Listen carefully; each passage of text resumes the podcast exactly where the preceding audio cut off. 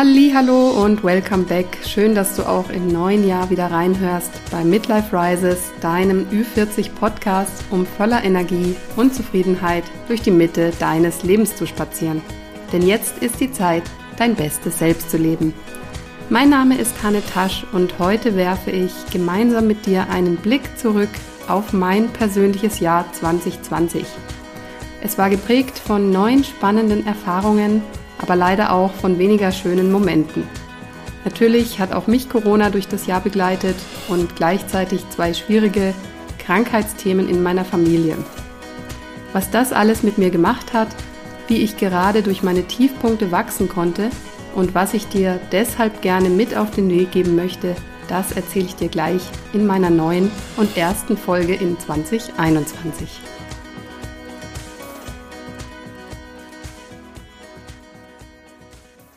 Was für ein Jahr, oder? Das denke vermutlich nicht nur ich mir, sondern mit Sicherheit auch du und sehr viele andere, wenn nicht tatsächlich alle auf diesem Planeten. Für mich war dieses Jahr nicht nur durch das alles dominierende Thema Corona ein sehr spezielles Jahr. Im Februar ist auch der Ü40 Podcast mit seiner allerersten Folge an den Start gegangen. Außerdem hatte ich mit schweren Gesundheitsthemen innerhalb meiner Familie zu kämpfen. Das hast du zum Teil vielleicht schon mitbekommen durch eine meiner letzten Folgen. Ähm, das war die, wenn Eltern älter oder krank werden. Und dann natürlich die ganzen Einschränkungen und vielleicht Ängste durch Corona, die wir ja alle mitgemacht haben. Es war also absolut kein leichtes Jahr für mich, aber ich habe auf dieser Reise unglaublich viel gelernt. Und deshalb möchte ich in dieser Folge meinen ganz persönlichen Rückblick mit dir teilen und dir vielleicht einen anderen Blickwinkel auf die Widrigkeiten des Lebens schenken, wenn auch du möglicherweise eine schwere Zeit durchgemacht hast oder gerade durchmachst. Ja, wie gesagt, am 24. Februar war es also soweit und ich habe mich getraut, meine erste Podcast-Folge aufzunehmen, ähm, in der ich mich dir und euch da draußen vorgestellt habe. Ein bisschen Überwindung hat es mich schon gekostet, weil ich natürlich auch viel Persönliches über meine Schwächen erzählt habe aber letzten Endes habe ich mir gedacht, wenn ich schon so etwas aufziehe, dann möchte ich dabei auch authentisch sein und ja, nicht wie eine von diesen vielen glatt gebügelten Fake-Persönlichkeiten, die in der heutigen Zeit von Instagram-Influencern und Co. ja so beliebt sind.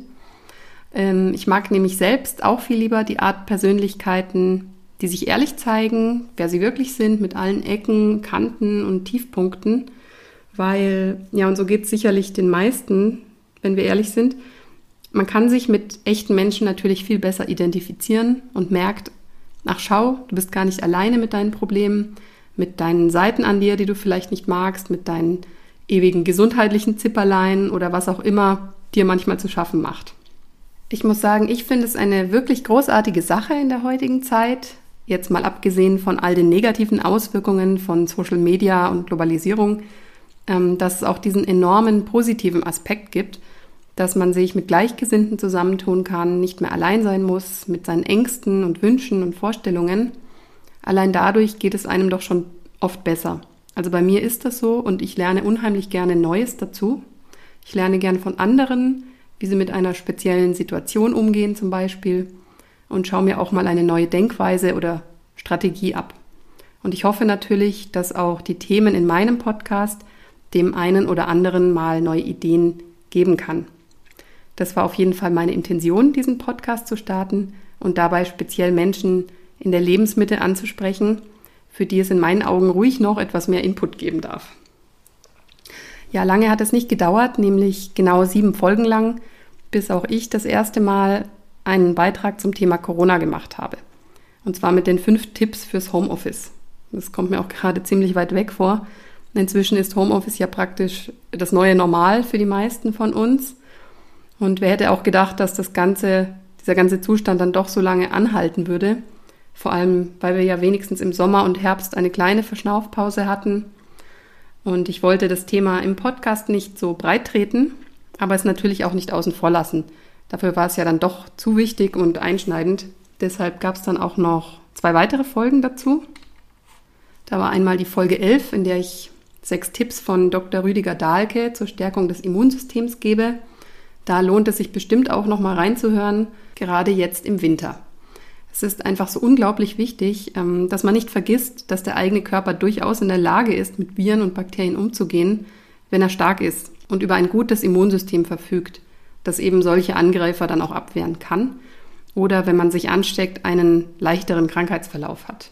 Also kurz an dieser Stelle noch einmal der Rat von mir, kümmert euch um eure Abwehrkräfte durch entsprechende Vitaminzufuhr, genug Schlaf und Immunbooster wie zum Beispiel Ingwer oder Kurkuma oder hört auch gerne nochmal in die Folge rein.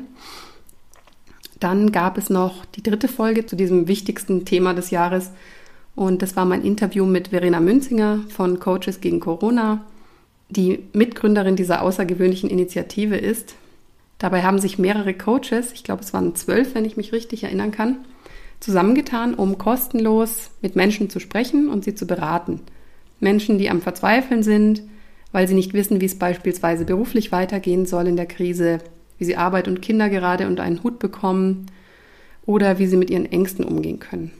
Also eine wirklich tolle und hilfreiche Idee, wie ich finde, und gerade in so einer Ausnahmezeit, wie wir sie dieses Jahr bzw. letztes Jahr erlebt haben, es ist so wichtig, dass wir alle zusammenhalten und uns gegenseitig unterstützen, ähm, als nur immer weiter auf Abstand zu gehen. Also man hat ja schon ein bisschen das Gefühl, dass die Menschen teilweise Angst voreinander entwickelt haben und auf der anderen Seite suchen sie aber auch verstärkt den Austausch und vermissen den Kontakt mit ihren Freunden und Familien. Also wenn es dir so geht, dann hör dir gern die Folge an oder melde dich auch mal bei Coaches gegen Corona. Äh, ich kann es dir nur ans Herz legen. Ich für mich habe im letzten Jahr wirklich extrem gemerkt, wie wichtig mir mein soziales Umfeld ist so bewusst war mir das vorher eigentlich nicht. Damit bin ich sicherlich auch nicht alleine. Und ich denke, es ist ein Stück weit auch normal, dass man oft erst merkt, wie wichtig einem etwas ist, wenn es nicht mehr da ist. Vielleicht geht es dir ja auch so und du hast die Dinge immer für selbstverständlich genommen, denn man konnte sich ja jederzeit treffen, auch in Anführungsstrichen Kleinigkeiten unternehmen wie Kaffee trinken gehen, ins Fitnessstudio oder Kino oder reisen, wohin man will. Das war alles mal so selbstverständlich, und inzwischen ist es tatsächlich so kostbar und außergewöhnlich geworden. Ja, und für mich kam dann parallel noch die Krebserkrankung meiner Mutter dazu. In der Zeit wurde dann auch meine Beitragsfrequenz im Podcast etwas dünner, was dir eventuell aufgefallen ist, weil ich natürlich viel Zeit mit ihr verbracht habe im Krankenhaus, bei Ärzten und auch zu Hause. Und ich meine, ab einem gewissen Alter denkt man ja ab und zu auch mal daran, was mal sein wird, wenn die eigenen Eltern nicht mehr da sind. Bei mir haben solche Gedanken schon ziemlich früh angefangen, muss ich sagen, waren aber trotzdem selten. Und dieses Jahr war es dann ganz anders. So nah dran an dieser Möglichkeit, oder was heißt Möglichkeit, an, diesem an dieser unvermeidbaren Zukunft war ich vorher noch nie. Und leider ist dann Ende des Jahres auch mein Vater an Krebs erkrankt. Dabei ist dann in der OP, die er bekommen hat, sogar noch etwas schiefgelaufen. Er musste anschließend notoperiert werden. Und das heißt, über Wochen hatte ich eigentlich nur Angst, dass es plötzlich aus sein könnte. Und so weit wäre ich einfach noch nicht gewesen. Also keine Ahnung, ob man irgendwann überhaupt mal so weit sein kann. Vielleicht nach einer langen Krankheit, wenn es besser ist zu gehen als zu bleiben. Nur die Wahl haben wir ja nicht. Das Schicksal kommt oft überraschend und niemals so, wie wir es gern hätten. Wenn es danach ginge, würden wir bzw. unsere Liebsten ja wohl ewig leben. Ja, 2020 war also auch aus dieser Perspektive so ein hartes Jahr für mich, äh, mit so vielen, ja, quasi Todesängsten und gefühlt lebe ich jetzt eine ganz andere Realität als noch vor einem Jahr, wenn ich das mal so sagen kann, weil da war alles unbeschwert und meine Themen waren ganz andere. Ich als Mensch war eine ganz andere. Und in den letzten Monaten musste ich plötzlich eine ganz neue Verantwortung übernehmen, mich um Dinge kümmern und organisieren, von denen ich vorher keine Ahnung hatte. Auch mental bin ich komplett in eine neue Realität eingestiegen. Krebs, das war immer ein Thema, das mich und meine Familie nicht betrifft. Das hatten immer nur andere und meine Eltern waren viel zu stark und zu gesund für sowas in meinem Kopf. Und jetzt muss ich und natürlich auch sie damit leben, dass sie nicht unkaputtbar sind, dass sie nicht für immer gesund und vielleicht nicht irgendwann in ferner Zukunft friedlich einschlafen, so wie man sich das wünschen würde. Diese Konfrontation mit diesem Was wäre wenn ist also sehr nahe gerückt für mich. Ich habe wirklich viele Tränen vergossen bei diesen Gedanken und habe dieses Jahr so oft verteufelt als das schrecklichste Jahr meines Lebens. Und dann waren da aber auch noch andere Erfahrungen, die ich gemacht habe. Also neben dem Kontrollverlust, den ich dadurch natürlich erlitten habe, ähm, habe ich zum Beispiel auch gemerkt, dass ich diese Verantwortung tatsächlich tragen kann. Dass ich da sein kann und vor allem auch will. Meine Geschwister wohnen nämlich weiter weg, also habe ich in dieser Zeit alles so ziemlich alleine übernommen, was zu tun war und das war auch in Ordnung. Aber überhaupt diese Erfahrung zu machen, dass es geht, das, das hat mir dann letzten Endes doch auch irgendwie die Kraft gegeben, das alles durchzustehen. Ja, das Verhältnis zu meinen Eltern war nicht immer leicht. Es gab viel Streit in der Vergangenheit, aber auch tatsächlich ein unsichtbares Band, das die Familie zusammenhält. Und mir ist auf diese Weise klar geworden, wie wichtig sie, also die Familie mir ist. Vorher war alles selbstverständlich, manchmal auch einfach nur nervig und es gab auch mal den Wunsch, äh, dass sie sich doch ändern und dass wir einfach nur eine ganz normale, glückliche Familie sein könnten und die nicht immer wieder im Clinch liegt. Ich denke, diese Gedanken hat jeder mal und fragt sich, warum gerade meine Familie. Aber ja, also es ist halt nicht Hollywood. Es ist einfach nicht so, dass alles immer Friede, Freude, Eierkuchen ist. Jedenfalls auf einmal war das plötzlich nicht mehr wichtig. Also es war nur noch wichtig, dass sie da sind, so wie sie sind, mit ihren Fehlern, mit unseren Konflikten. Ganz egal, Hauptsache die Familie ist da, alle sind zusammen, alle sind am Leben. Und für diese Erfahrung und die ganzen veränderten Gefühle, die sich durch diese echt schwere Zeit entwickelt haben bei mir, bin ich tatsächlich unheimlich dankbar. Nebst all dem Schlimmen, was ich erlebt habe, bin ich dafür dankbar. Denn sie haben uns als Familie wieder näher zusammengebracht und erkennen lassen, was wirklich zählt. Und ich habe auch eine Dankbarkeit und eine Ehrfurcht für das Leben, so wie ich es kenne, bekommen, die ich vorher in diesem Maß einfach nicht hatte. Also ich habe gemerkt, wie zerbrechlich der Status quo eigentlich ist und wie schnell sich die Dinge ändern können. Deshalb sollten wir wirklich für jeden Moment, in dem alles gut ist, dankbar sein.